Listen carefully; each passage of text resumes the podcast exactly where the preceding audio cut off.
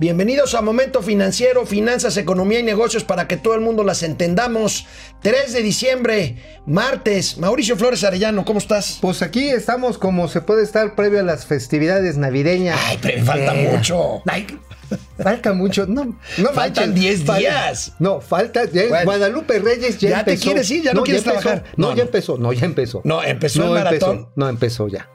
Empezó. Bueno, está bien. Empezamos. Esto es Momento Financiero. El espacio en el que todos podemos hablar. balanza comercial, Inflación, evaluación, tasas de interés, momento financiero, el análisis económico más claro, objetivo y divertido de Internet. sin tanto choro. Sí, Y como les gusta, peladito y a la boca. ¡Órale! ¡Vamos, réjete bien! Momento financiero. ¿Recuerdan cuando aquí en Momento Financiero nos preguntábamos qué podría ceder de más el gobierno mexicano y los empresarios mexicanos para lograr la firma del TEMEC, esa que cada vez se ve más lejana?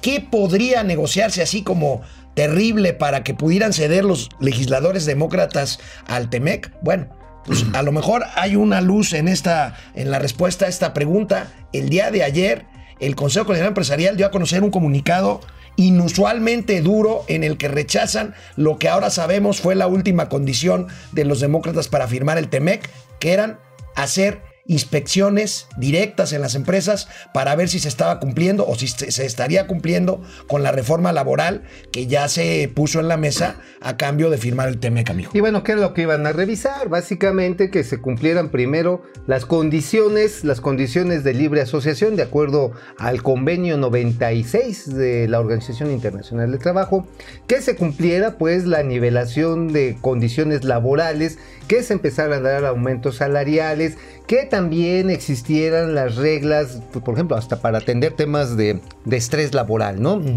Todas estas condiciones de trabajo, eh, salud, por supuesto, también estabilidad en el mismo, tratándolas de hacer equiparables con las de los Estados Unidos. El caso es que este duro comunicado que ahorita podemos ver en pantalla, los empresarios dicen que es inaceptable, inaceptable recibir inspectores norteamericanos en las empresas para verificar el cumplimiento de la reforma laboral en nuestro país. Esta es una iniciativa de los demócratas. Amigo, me parece que esto es una coartada, o sea, me parece que independientemente de las cuestiones técnicas del cumplimiento de la reforma laboral que están rechazando los empresarios, pues me parece que los demócratas no le quieren dar al Trump, no le quieren dar a Trump el dulce de aprobar. No, el no le TEMEC, van a dar, no, se lo le van van a dar. Pero mira, yo sigo insistiendo, es mejor el TLC que el TEMEC. Ah, bueno. Sí, por mucho. Ahora, el único problema está en que el TLC en cualquier momento, Donald Trump, que ni se le da, se pone loco y dice, ah, pues ahora les va este arancel. Ya ves, se la clava, se la clava de aclavar a Brasil y Argentina Sí. con lo del lo los del nuevos metal, aranceles los que nuevos está aranceles imponiendo Trump a Brasil y a la Argentina. producción de acero. Así es. Entonces, digo, que fue lo que nos hizo a nosotros hace algunos meses. Ah, no, y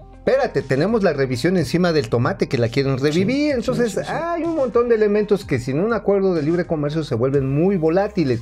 Entre ellas, por ejemplo, todo lo que tiene que ver con patentes y marcas. Patentes y marcas es un segmento bien delicado que aborda temas farmacéuticos, de electrónica, de, bueno, también de contenidos audiovisuales, ¿eh? Igual de a ti al rato nos andan copiando, nos andan pirateando en los Uniteds. ¿Y te imaginas? Un, Una- un financial moment. Pirata. ¿Qué pasó, no? Republican austerity. Ajá, ándale. Ajá. ¿Eh? Bueno, este, ¿qué dijo el presidente de la República sobre este tema de la controversia nueva en torno al TEMEC? ¿O con, con qué mecanismo? ¿Con qué presionaron? gobierno. ¿Y para usted qué se consideraría como una injerencia? Dijimos que no. O sea, inspectores no.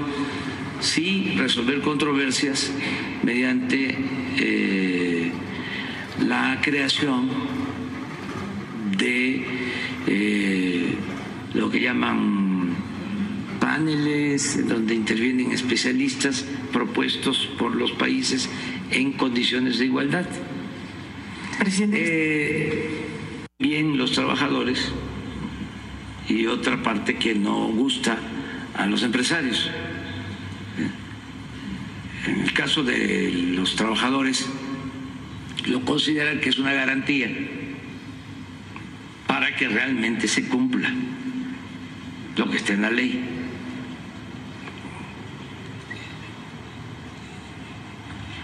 Incluso nos han llegado a decir los demócratas, ¿no? que no es eh, por nosotros, que nos tienen confianza, sino que es un tratado que va a quedar establecido y que no saben qué va a pasar. Híjoles, ¿Cómo tanto, brin- brinco para quedar chaparros. Oye, la verdad, les hicimos una ley laboral, reacondicionamos, bueno, hasta la Guardia Nacional para que no se pasaran los migrantes. Y sí, recorrimos la frontera hasta el Recorrimos sur. la frontera hasta el sur. Bueno, ya neta, nada más nos faltó pues bajarnos prendas íntimas y pues nos dieron también. Ay, bueno, amigo, hoy en la mañanera, hoy que estaba yo en la mañana escuchando la mañanera, me puse un susto ¿Por del qué? demonio. El presidente se refirió hoy a los discapacitados. Hoy se conmemora eh, el Día de, de los Discapacitados y gran parte de la conferencia mañanera versó sobre este tema. Bueno, el presidente habló sobre el teletón. A ver, y la bien. verdad, la verdad me asusté. Ahorita platicamos de qué se A ver, trata. viene, pero viene, viene, ven. viene. ¿Qué digo?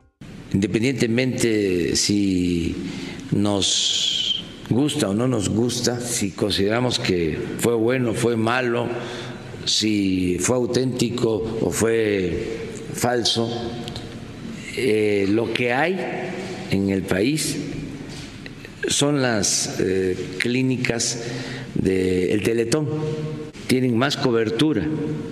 No descarto la posibilidad de utilizar esas clínicas mediante un acuerdo para que eh, las instalaciones sean más utilizadas porque eh, tienen muchas limitaciones por falta de recursos. Eh, sería como una excepción.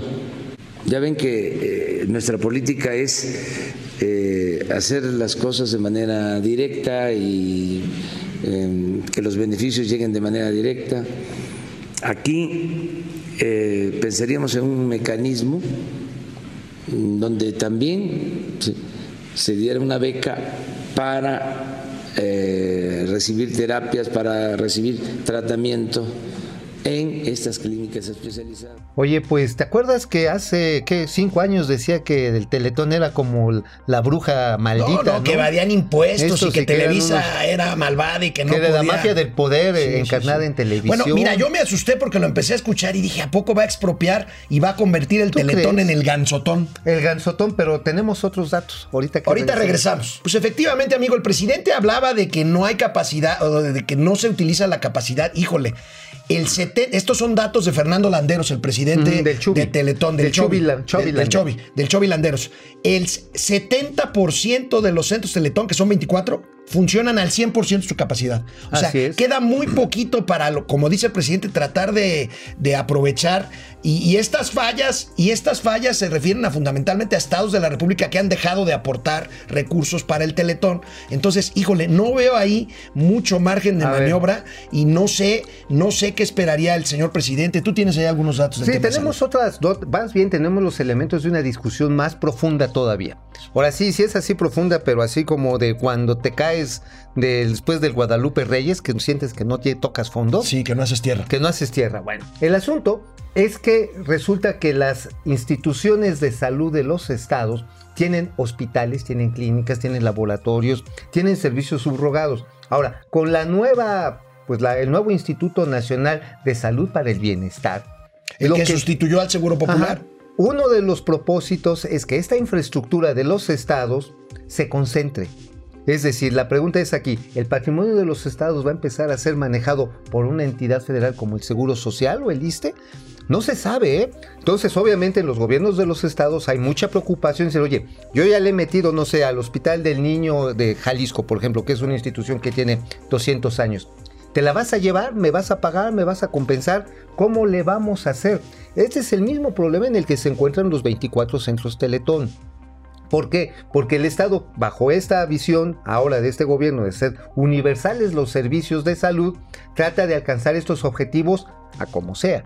El Bueno. asunto es que al como sea, este, no sé si entra en la palabra expropiación, Pero Híjole, no, pero no ojalá no. Por eso me asusté. No, pues digo, Por- ahora, no, porque. Teletón, Teletón es insuficiente porque nunca va a ser, perdón, suficiente, pe- perdón por la, la- la redundancia. La cacofonía. Nunca, la cacofonía, nunca va a ser suficiente, pero el Teletón, hasta donde yo entiendo, es algo que funciona y funciona bien. Y funciona bien en la medida de los recursos escasos. Definitivamente el tema de la salud no va a ser subsanado con la estructura actual. Hoy por hoy, por ejemplo, el Seguro Social, perdónenme, pero discúlpenme, no alcanza ni a tener una cama por cada mil, Híjole. de- por cada Bueno. mil derechohabientes. Pero Entonces, miren, mientras tanto el presidente presumió lo que va a ser, parece ser la institución estrella de sus programas sociales, el banco, el Banco del Bienestar. Ah, sí, el Banco del Bienestar, que era Bansefi, ¿no? El que era Bansefi. Hoy se refirió el presidente a Bansefi. Va a ser el banco con mayor infraestructura en todo el país. Lo que dejaron, que se conocía como Bansefi, se convierte en Banco de Bienestar y pasa de 400 eh, sucursales a 13 mil. Esto implica conseguir 13 mil terrenos en ejidos, en comunidades, y luego la construcción de las 13 mil sucursales, que estamos viendo eh, la posibilidad de que nos ayuden también los ingenieros militares para hacer eh, en menos de un año. L- A lo mejor estamos buscando la forma. Sí, sí, pero lo que nos importa es tenerlos. Y si este, legalmente lo podemos hacer así, se hace. Porque lo que necesitamos es ya tener la infraestructura. Sin licitación. Sí, licitación. O sea, directo. Oye, ¿que no era una de las críticas que se le hacía a todos los gobiernos prianistas? A Calderonifas, a este, Sí, sí, a sí. Enrique Peña Quiero, Sí, sí, sí. este, a todos estos decían, no, es que traen las, las, este, las licitaciones escondidas Ay, y le dan el cochupo a los cuates. Híjoles, pues. Bueno, Ya- otro tema. Qué raro. Amigo. Se está discutiendo en comisiones. Sí. De hecho, ya se aprobó en comisiones un nuevo, un nuevo reglamento, una nueva ley que tiene que ver con hacer grave eh, tan solo la suposición de que las empresas de outsourcing no lo sean o estén, algo parecido a lo de las facturas falsas, ¿no? Y están queriendo poner como delito grave o presunción de crimen organizado si una empresa de outsourcing está cometiendo malas prácticas. Tú tienes un comentario, con Camín salió a Con decir Camín. algo fuerte también. No, muy fuerte. La Confederación Nacional de Cámaras Industriales, que congrega a toda la industria de la transformación, anoche por ahí de las once y media sacó un comunicado durísimo en el que está diciendo no podemos permitir que se determine como ilegal todas las formas de outsourcing. Hubo diálogo todavía buena parte del día de ayer entre el presidente de esta asociación, el señor Francisco Cervantes, quien firma el documento con eh, pues el líder que está buscando esto, que es Napoleón Gómez Urrutia. Napito dijo es que no entienden lo que yo quiero. No entienden que lo que yo quiero está en que se le den todas las prestaciones laborales a los trabajadores. Y el outsourcing legal, el que está reglamentado, el que paga IVA, el que paga ISR, el que reparte utilidades, el que da capacitación, además que da las prestaciones sociales, sí cumple. Pero además, ese outsourcing Ese sí. bueno, ese outsourcing legal que existe, es fundamental en la estructura laboral de este país y en la estructura laboral de muchas empresas extranjeras que dan cientos de miles de empleo en México, amigo. O sea, aquí volvemos a lo mismo. ¿Por qué? Deshacer lo que funciona bien, hay que arreglar lo que no funciona bien. Pero en este caso hay una gran parte, no digo que no haya eh, Mira, empresas hay de una outsourcing lista, hay una lista, hay una lista Pues de hay que afrontarlas a pues ellas y, al y- no generalizar y entonces le das en la torre a lo demás. Es que ese es el problema de esta iniciativa, se está generalizando, eso es lo que está advirtiendo la Concamín. Y pues lo que opinan los industriales de este país es, a ver, la economía viene de bajada, la generación de empleo viene de bajada, caída casi libre. Entonces, ¿qué? ¿Le van a cortar los últimos hilitos al paracaídas? Híjole. Oye, bueno, hay que decirlo con sus letras. Y hay que decirlo porque lo quiere hacer el señor Gómez Urrutia. Porque el señor Gómez Urrutia hace outsourcing. ¿Qué quiere el señor Gómez Urrutia? Quedarse con todos los contratos. Quiere ser el nuevo Fidel Velázquez. no nos engañemos. O sea, un gran contrato colectivo de trabajo de ese del cual todo el mundo se quejó durante 60 años. Exactamente, eso es lo que quiere el señor Gómez Urrutia Híjole. y está amenazando Bueno. lo que queda del TEMEC, pero sobre todo la posibilidad de no afectar, ojo, 8 millones y medio de personas trabajan en ese outsourcing legal. ¿Te Bueno. imaginas que los declaren ilegales No, en tu pues, propio país? Terrible. No, bueno. Ya, Comentarios. cerramos, Jorge Alberto cortina. Torres desde Ocosacuautla, Chiapas. Ocosocuautla. Ocosocuautla. Saludos, Juan. Munguía. Hola, ¿cómo están muchachos? Hola Juan. Sergio Medina Villela, saludos desde Tijuana, excelente formato, gracias. Mónica Gra- Cravioto desde Barcelona. Mónica, gracias. Dice que el maratón, Día del Cartero, Día del Amor y la Amistad. Ese es el maratón. O sea, ya, ya Yes. son. Vientos. Alberto Hugo Cruz Padilla, saludos desde Tlajumulco de Zúñiga, ahí pegadito al aeropuerto de Guadalajara. Saludos. Saludos. Aguas con los moscos. Eduardo García Gutiérrez, Proyecto Tren Maya, fracaso anunciado económico y ambiental y nadie dice nada. ¿Tú sí crees en ese proyecto? Pues yo creo que sí tiene patas, ¿eh? Si quieren lo platicamos después. Lo platicamos después, por ahorita vamos a una pausa muy breve y regresamos a Momento Financiero. Bueno, amigo, ¿te acuerdas de esta empresa? Seguramente la tienes muy presente. La empresa está Mercado Libre, que hace comercio electrónico. Así Viene es. creciendo de una forma impresionante y hoy nos amanecemos con la nota de que Goldman Sachs, este gigante financiero internacional, le otorga un crédito a Mercado Libre.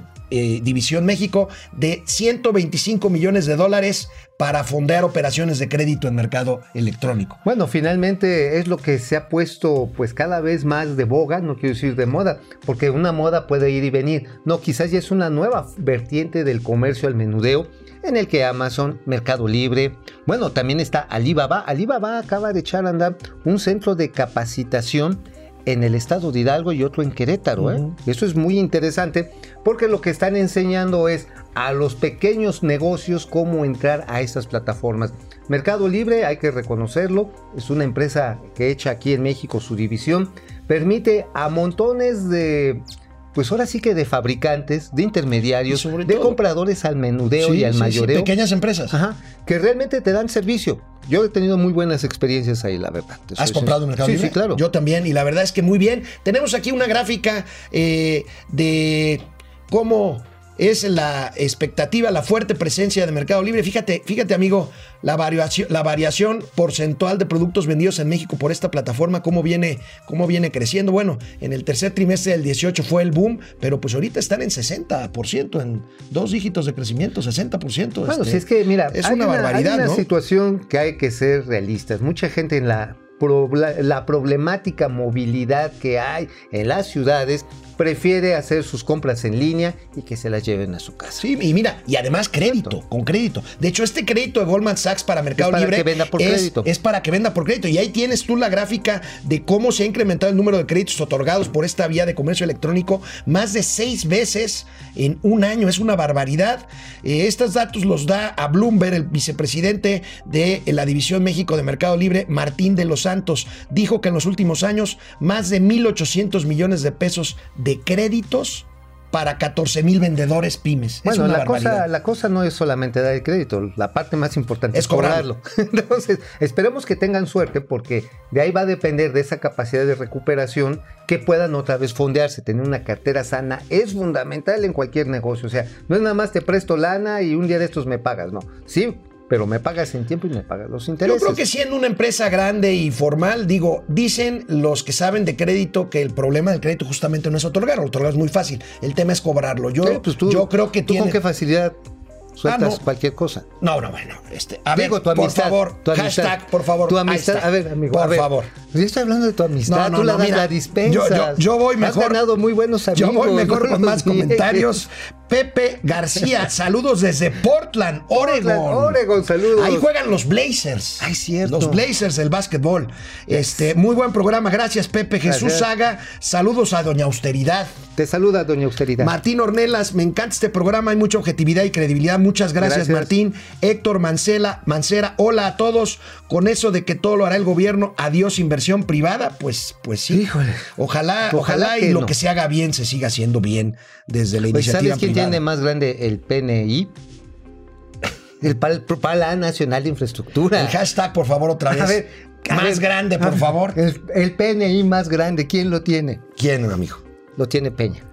¿Lo, lo tiene Peña? En términos de varo, sí. Sí, y digo, ahí está publicado, ¿eh? Ay, sigue-. ¿Sabes quién lo tiene más chiquito? Calderón. Neta, está publicado, luego les doy No, los no, datos. no, no, no, no. ¿Y sabes Héctor- quién? No sabemos Mancera. cómo lo trae. Héctor, Héctor Mancera, hola.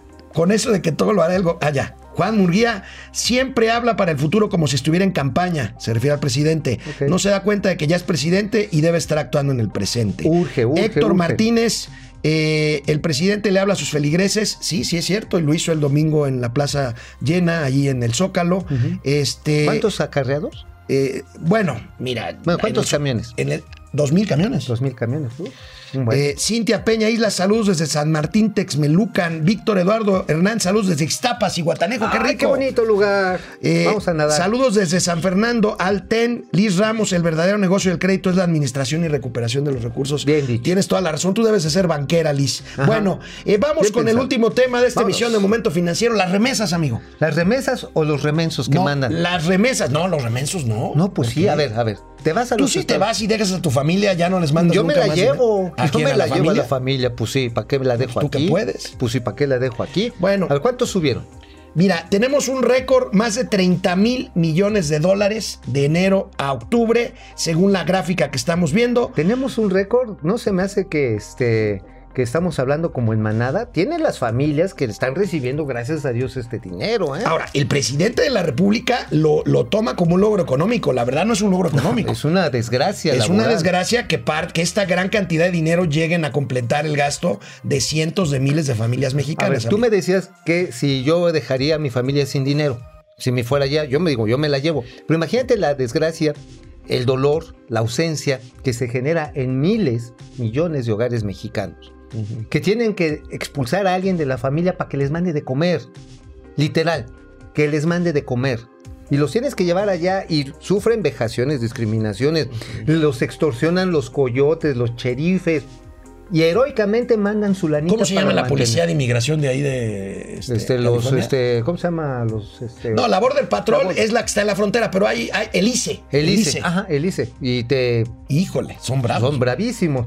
La verdad está en que presumirlo como un logro macroeconómico es una vergüenza. Perdónenme decirlo, pero la verdad está en que la gente que tiene que sufrir esto y además muchas veces se rompe el tejido familiar. No hay la figura paterna cercana, la madre tiene que seguir trabajando y no falta el cabezón que de repente se encuentra por allá a su, medio, a su media naranja o a su total estoque y se queda allá.